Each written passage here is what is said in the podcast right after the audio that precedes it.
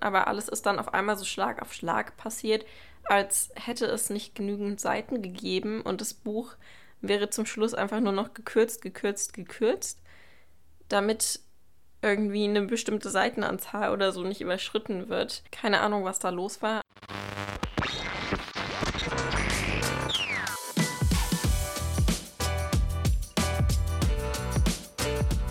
Written Between the Lines. Der Bücherpodcast mit Eve.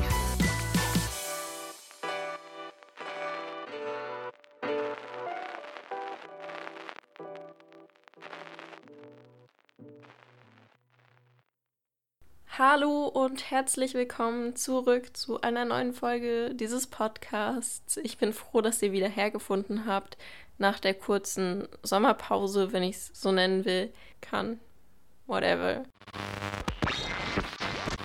Ich hatte das ja gar nicht hier angekündigt. Das lag daran, dass ich relativ spontan mit meiner Familie in den Urlaub gefahren bin und dann keine Zeit mehr hatte, die neue Folge fertig zu produzieren. Und genau deswegen habe ich das auch nicht hier mitgeteilt, sondern eben nur auf meinem Instagram-Account.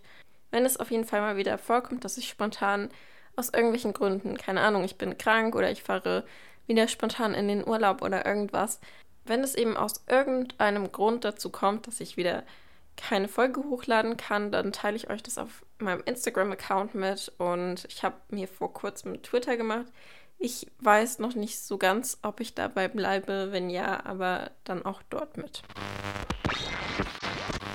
Ich weiß von einigen anderen Leuten, die eben Podcasts aufnehmen, dass die das halt auf Halde produzieren. Das heißt, dass vieles schon vorher lange im Voraus produziert und aufgenommen wird. Das ist bei mir nicht so. Das liegt daran, dass ich halt gerne auch ziemlich aktuelle Bücher besprechen möchte und das funktioniert eben nicht so, das im Voraus lange aufzunehmen, weil ich in den meisten Fällen die Bücher eben auch nicht vor dem Erscheinungsdatum lesen kann.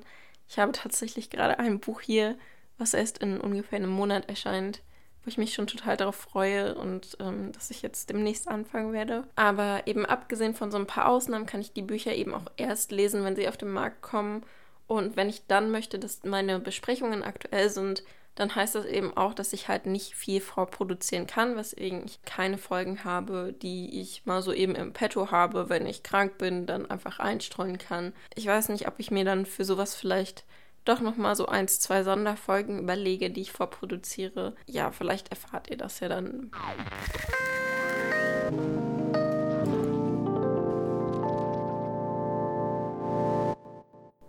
Als erstes möchte ich euch heute das Buch Find Me von Andrea Simon vorstellen. Das ist im Juli im DTV-Verlag erschienen und die Fortsetzung zu Call Me By Your Name. Wer mir auf Instagram folgt oder meinen Blog liest, hat vielleicht meine Rezension dazu schon gelesen, gesehen, entdeckt. Da wird sich jetzt sicherlich einiges doppeln hier. Call Me By Your Name erzählt grob die Geschichte von Oliver und Elio. Oliver ist Doktorand und kommt zu Elios Familie, um dort seinem Vater, also Elios Vater, bei der Arbeit zu assistieren, so ein bisschen über die Schulter zu schauen und verbringt einfach den Sommer bei Elios Familie. Anfangs herrscht so eine ganz komische Stimmung zwischen den beiden und Elio weiß Oliver nicht so richtig einzuordnen. Dann nähern die sich aber immer mehr aneinander an. Viel mehr möchte oder kann ich jetzt eigentlich gar nicht erzählen, weil ich sonst viel zu viel vorwegnehmen würde, falls ihr die Geschichte noch nicht kennt. Ich kann es euch auf jeden Fall empfehlen, das Buch zu lesen, den Film zu gucken. Ich fand beides echt, echt toll. Ansonsten würde ich jetzt kurz, aber wirklich nur kurz auf die Fortsetzung, also auf Find Me eingehen. Auch hier kann ich jetzt eben nicht zu viel zu sagen, weil ich eben nicht weiß, wie viele von euch Call Me By Your Name schon kennen und ich den anderen, die es eben nicht kennen, nicht den Spaß an der Geschichte nehmen möchte, indem ich jetzt eben alles spoilere. Find Me spielt einige Jahre nach Call Me By Your Name und ich habe festgestellt, dass sich beim Lesen des Buchs so ein bisschen in drei Teile einteilen lässt. Es gibt einen Teil, das ist der erste, in dem es überhaupt nicht um Ellie und Oliver geht, sondern stattdessen um den Vater von Elio. Dessen Ehe ist gescheitert und er trifft dann im Zug auf eine junge Frau und verknallt sich so ein bisschen in sie, verbringt einfach Zeit mit ihr und so steigt man in dieses Buch ein. Es ist halt einfach komplett anders als Call Me By Your Name. Ich finde es sehr wichtig, dass man das weiß, wenn man an dieses Buch herangeht, dass man auch von den anderen beiden Teilen, wo dann Ellie und Oliver auftauchen, nicht erwartet, dass sie genau dieselbe Atmosphäre aufgreifen wie eben Call Me By Your Name selber. Denn das tut dieses Buch, diese Geschichte nicht und hat auch gar nicht den Anspruch dazu. Generell hat der Autor selber einmal in einem Interview gesagt, dass er findet, dass sowohl der Film als auch das Buch in sich geschlossene Werke sind und dass er Find Me auch nicht als Fortsetzung begreift, sondern eher als ein Hinzufügen von einzelnen Momenten. Und das finde ich ein ganz schönes Verständnis von dem, was dieses Buch ist, denn es ist definitiv nicht das, was man von einer klassischen Fortsetzung erwarten würde. Ansonsten kann ich, ohne zu viel vorwegzunehmen, sagen, dass der Autor wieder sehr ins Philosophische abdriftet, dass man wieder das Gefühl hatte, einige der Sprüche oder Sätze in einem Kalender wiederfinden zu können. Außerdem sind auch in Find Me wieder Altersunterschiede ein Thema. Das heißt, wer vielleicht in Call Me By Your Name ein Problem schon damit hatte, sollte sich vielleicht von diesem Buch fernhalten. Ansonsten habe ich es aber eher als eine Metapher für generell Differenzen und Unterschiede verstanden und hatte weniger ein Problem damit. Ja, ich will eigentlich nicht weiter erzählen, weil ich denke, dass ich sonst viel zu viel vorwegnehme für die Leute, die eben Call Me By Your Name nicht kennen. Wer Call Me By Your Name kennt und sich mehr über das Buch informieren möchte, kann gerne auf meinem Blog vorbeischauen, writtenbetweenthelines.de oder auf meinem Instagram-Account writtenbetweenthelines. Da gibt es dann eine ausführlichere Rezension dazu, in der ich nochmal detaillierter darauf eingehe, was ich gut fand an dem Buch und was nicht ganz so gut. Das kann ich hier jetzt leider nicht machen, weil ich eben, wie gesagt, sonst viel zu viel spoilern würde.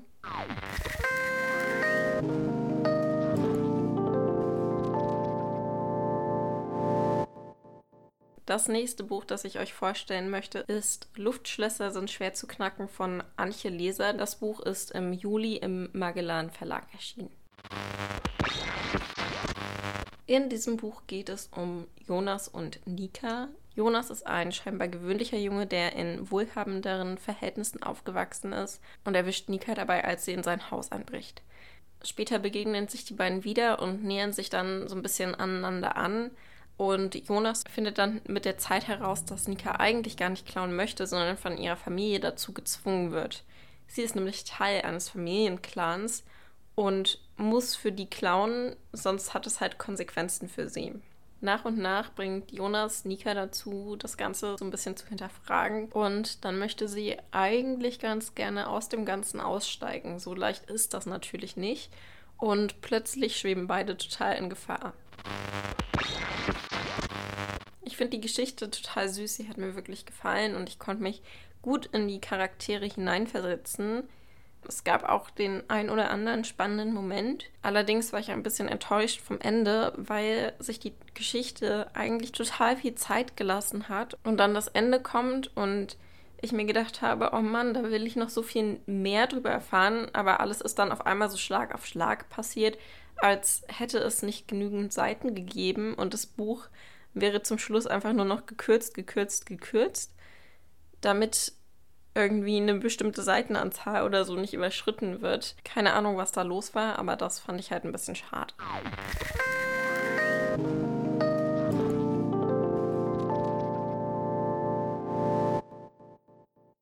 Das dritte Buch, das ich euch heute vorstellen möchte, ist Die Mitte der Welt von Andreas Steinhöffel. Das ist 1998 schon im Carlsen Verlag erschienen, also schon ein bisschen älter. Ich habe es aber erst vor kurzem ein zweites Mal gelesen und einfach Lust, euch das Buch vorzustellen, weil ich das Gefühl habe, dass viele dieses Buch nicht kennen und nicht auf dem Schirm haben. Einigen von euch sagt vielleicht der Autor trotzdem etwas, denn der hat Rico Oscar und die Tieferschatten geschrieben. Das haben wir damals in der Grundschule gelesen. Vielleicht ja auch der ein oder andere von euch.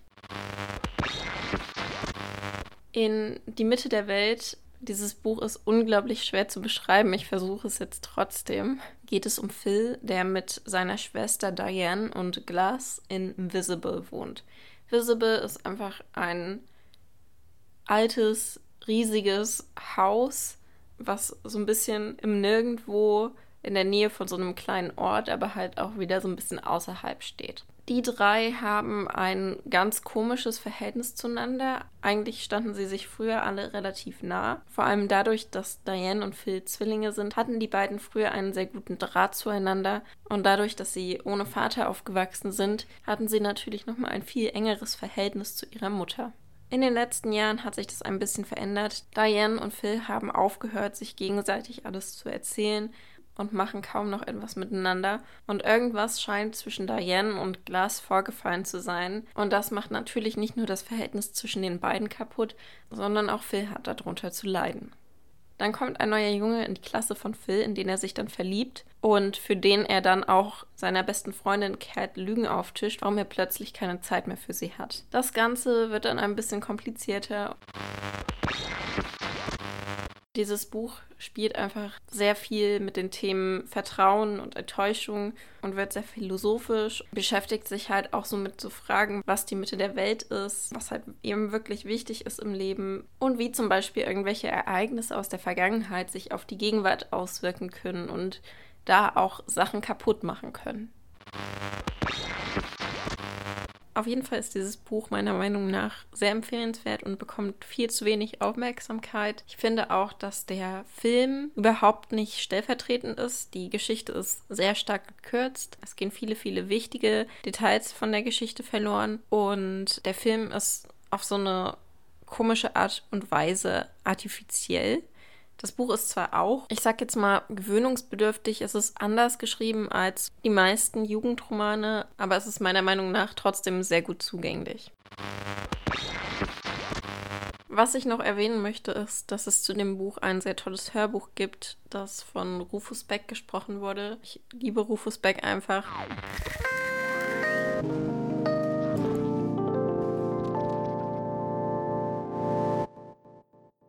Jetzt gibt es wieder eine Neuerscheinung und mit Neuerscheinung meine ich auch wirklich brandneu. Das Buch ist letzte Woche erschienen am Donnerstag, glaube ich. Am 21.08. auf jeden Fall. War das Donnerstag? Muss nachgucken. Am Freitag, nicht am Donnerstag. Das Buch, was ich meine, heißt Aus schwarzem Wasser, wurde geschrieben von Anne Freitag und ist bei Bold erschienen. Wie ihr euch vielleicht denken könnt, habe ich das Buch relativ schnell gelesen, in Anbetracht dessen, dass ich jetzt die Folge aufnehme und ihr das halt relativ nah nach Erscheinen des Buches auch hören könnt. Die meisten viel besprochenen Bücher von ihr sind ja Jugendromane. Das ist keiner. Das muss ich auch vorweg sagen, weil mein Hauptkritikpunkt vermutlich einfach nicht zu finden gewesen wäre, wenn das Buch sich vorrangig an ein jugendliches Publikum gerichtet hätte. Aber dazu dann später mehr.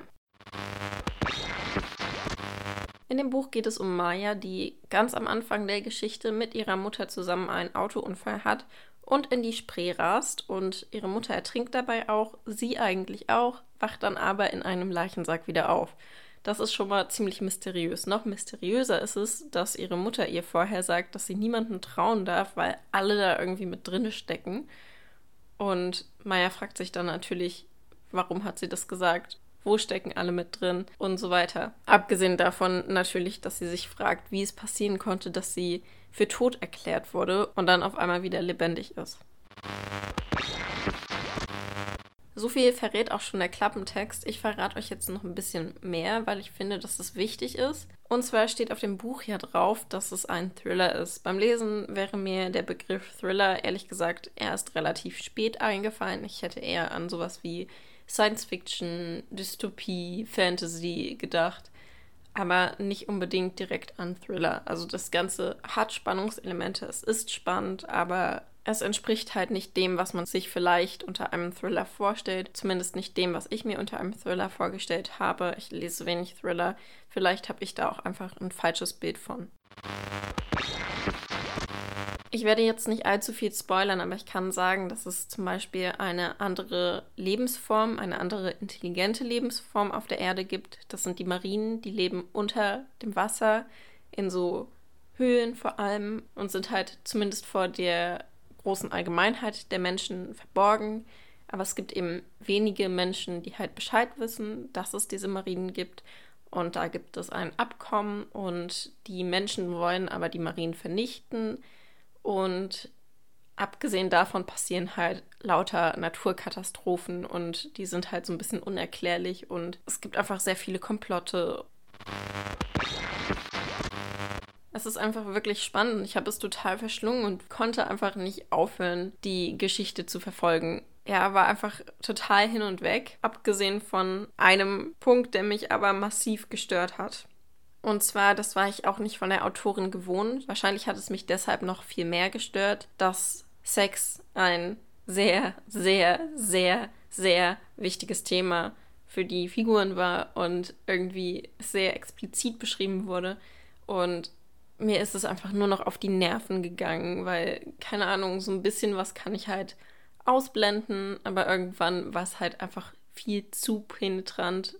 Die Art und Weise, wie über dieses Thema gesprochen wurde, hat mir nicht gefallen. Ich fand es teilweise nur widerwärtig und konnte mich dadurch dann doch eben nicht so ganz auf die Geschichte einlassen, wie ich das eben gewollt hätte, gekonnt hätte, wenn es diesen Punkt in dieser Geschichte nicht so gegeben hätte. In einer bestimmten Figurenkonstellation macht Sex die Beziehung irgendwie aus, zumindest zu großen Teilen. Aber das hätte vielleicht ein wenig subtiler gelöst werden können, das hätte weniger explizit gelöst werden können.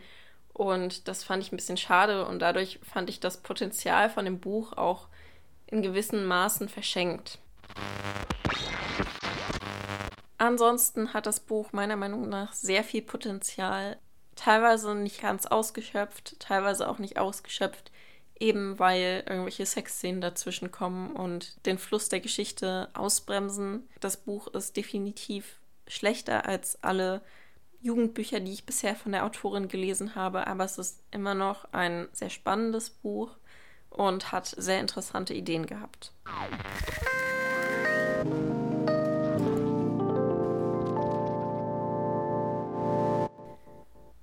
Das war es jetzt auch schon wieder für diese Folge. Ich werde mich, glaube ich, nächste Woche nochmal mit einer kurzen Folge melden. Habe ich mir gerade überlegt. Ich bin mir noch nicht ganz sicher.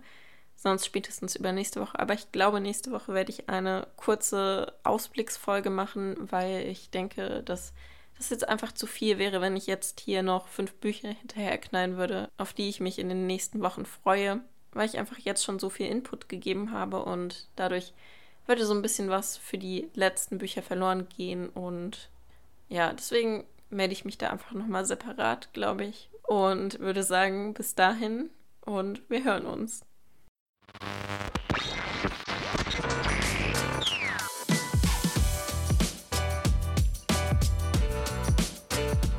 Written Between the Lines.